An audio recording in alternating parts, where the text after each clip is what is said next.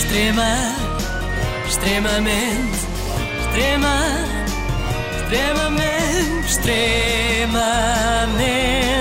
agradável. Bem, digo-vos, eu não recebia tantas mensagens desde o dia 3 de janeiro, que é como quem diz, não tinha tanta gente a lembrar-se de mim desde o dia uh, dos meus anos. Uh, basicamente. E porquê? Porque o Gustavo Santos foi entrevistado na TVI e as pessoas, quando o veem, uh, lembram-se automaticamente de mim. O que na verdade diz mais de mim do que do Gustavo, eu admito. Este era um regresso muito aguardado. O nosso guru favorito abandonou há uns anos as redes sociais, deixando Pois um é. imenso vazio. Mas como qualquer bom mestre, uh, voltou na altura em que mais precisávamos dele, que foi num momento de crise. É por isso que este Covid, ele- ele, mesmo apesar deste cenário apocalíptico que existe, eu acho que ele vem trazer uma mensagem de amor brutal.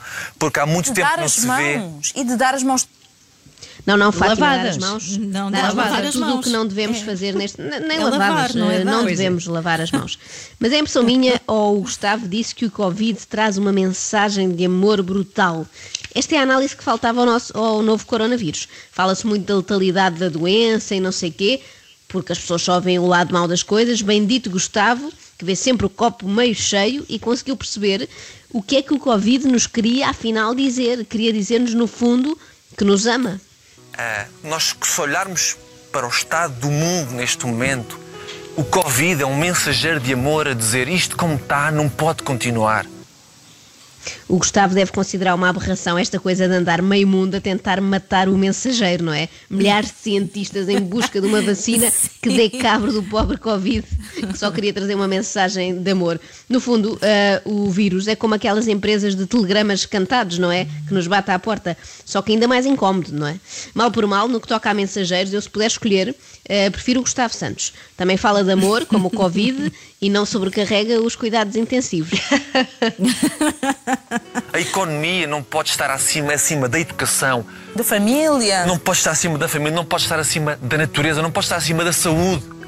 É por isso que a economia vai levar um abalo brutal. E ainda bem que vai levar.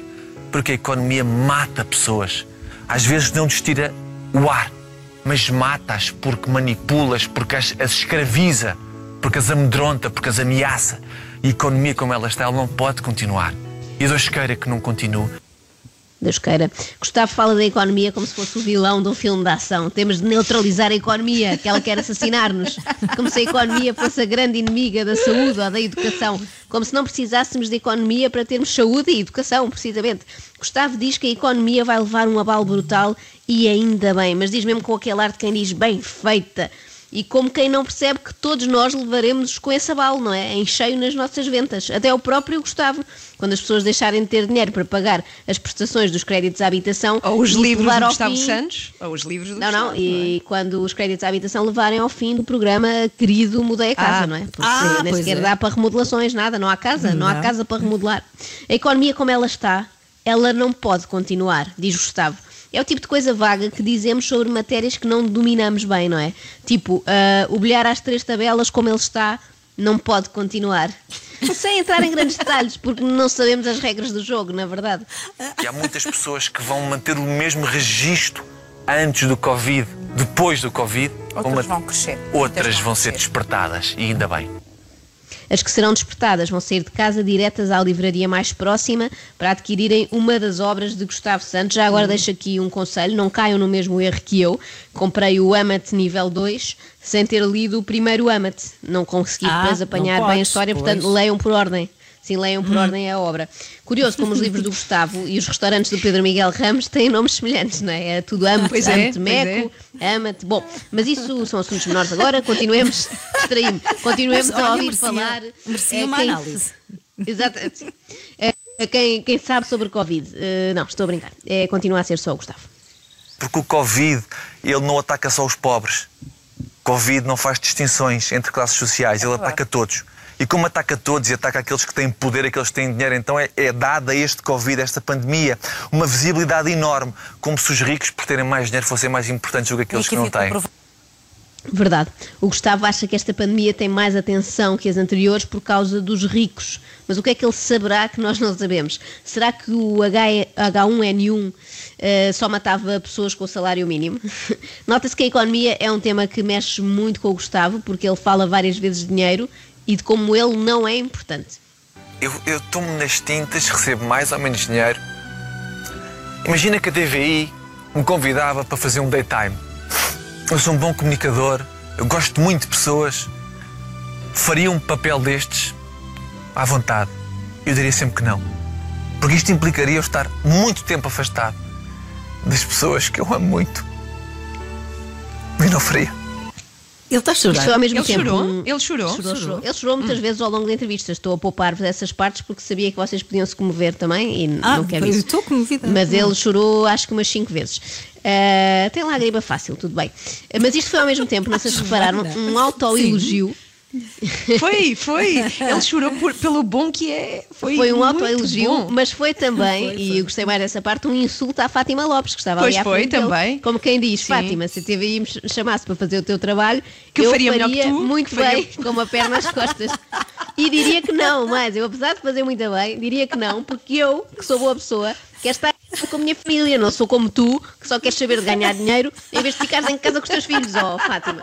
Bom, mas nem só de capitalismo nos falou este entendido em macroeconomia, também houve tempo para contar que foi pai pela segunda vez, em plena epidemia, o que o impediu eh, de estar no bloco de partos. Foi muito doloroso para a Sofia porque não teria o palhaço ao lado dela que a faria rir o tempo todo, dentro, dentro das contrações todas até os dedos de dilatação estarem todos lá em cima e depois aquilo acontecer.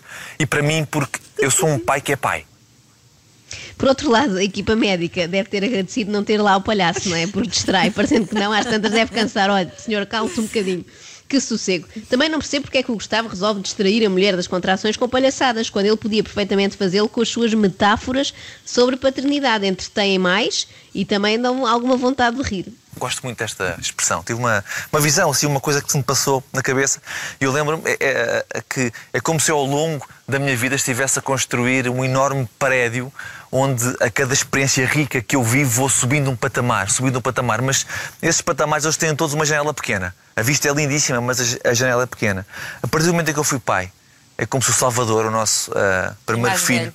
me tivesse dado a mão, me tivesse levado para um elevador que eu não sabia sequer que existia nesse prédio que eu estava a construir com a minha experiência, e levou-me ao terraço da minha vida.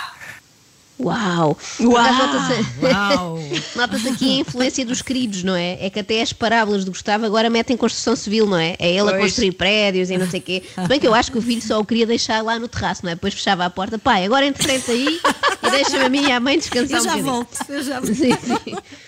Apesar de nas suas visões eh, o Gustavo estar a construir prédios, ele já mudou para o campo há uns anos e escolheu a Vis para se fixar. Porquê? Eh, ninguém sabe, nem ele. Quando nós sentimos no coração que a Vis tinha que estar na nossa vida, eu, eu nem sequer sabia onde é que a Vis ficava no mapa. Nós só vimos, estávamos à procura de um, de um monte ah, no Alentejo, porque eu amo o Alentejo.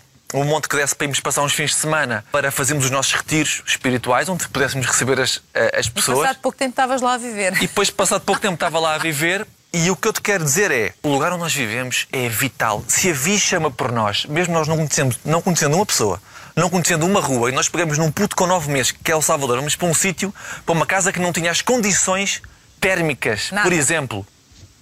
Mas o que é que importam as condições térmicas quando há amor, não é? Estou a gozar, importam imenso, por isso é que eu durmo todos os dias com um saquinho daqueles que se aquecem no micro-ondas, sabem? De sementes. Sim, de sementes. sei, Não era sei. capaz. Amor e uma cabana é muito giro, mas só se for um bangalô com aquecimento central e, e soalho aquecido. Mas vamos lá saber, nesta relação tão feliz com a mulher, o que é que o Gustavo valoriza mais?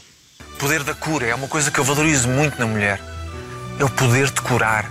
A, a energia feminina, ela veio ao mundo para curar. Ela não veio ao mundo para, para serem grandes gestoras disto e daquilo, grandes magnatas disto e daquilo. Não, a energia feminina veio ao mundo para curar o homem. A Sofia apareceu na minha vida para eu deixar de, de- de- de continuar a fazer mal a mim mesmo.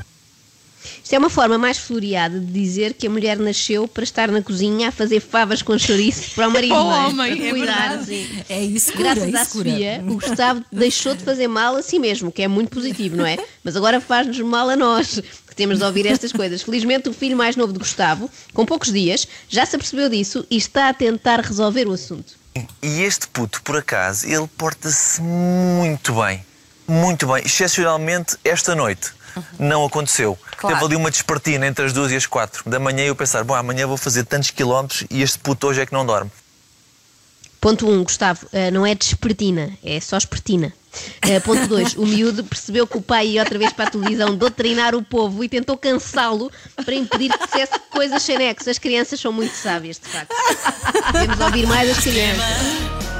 Extremamente, extrema, extremamente, extremamente agradável.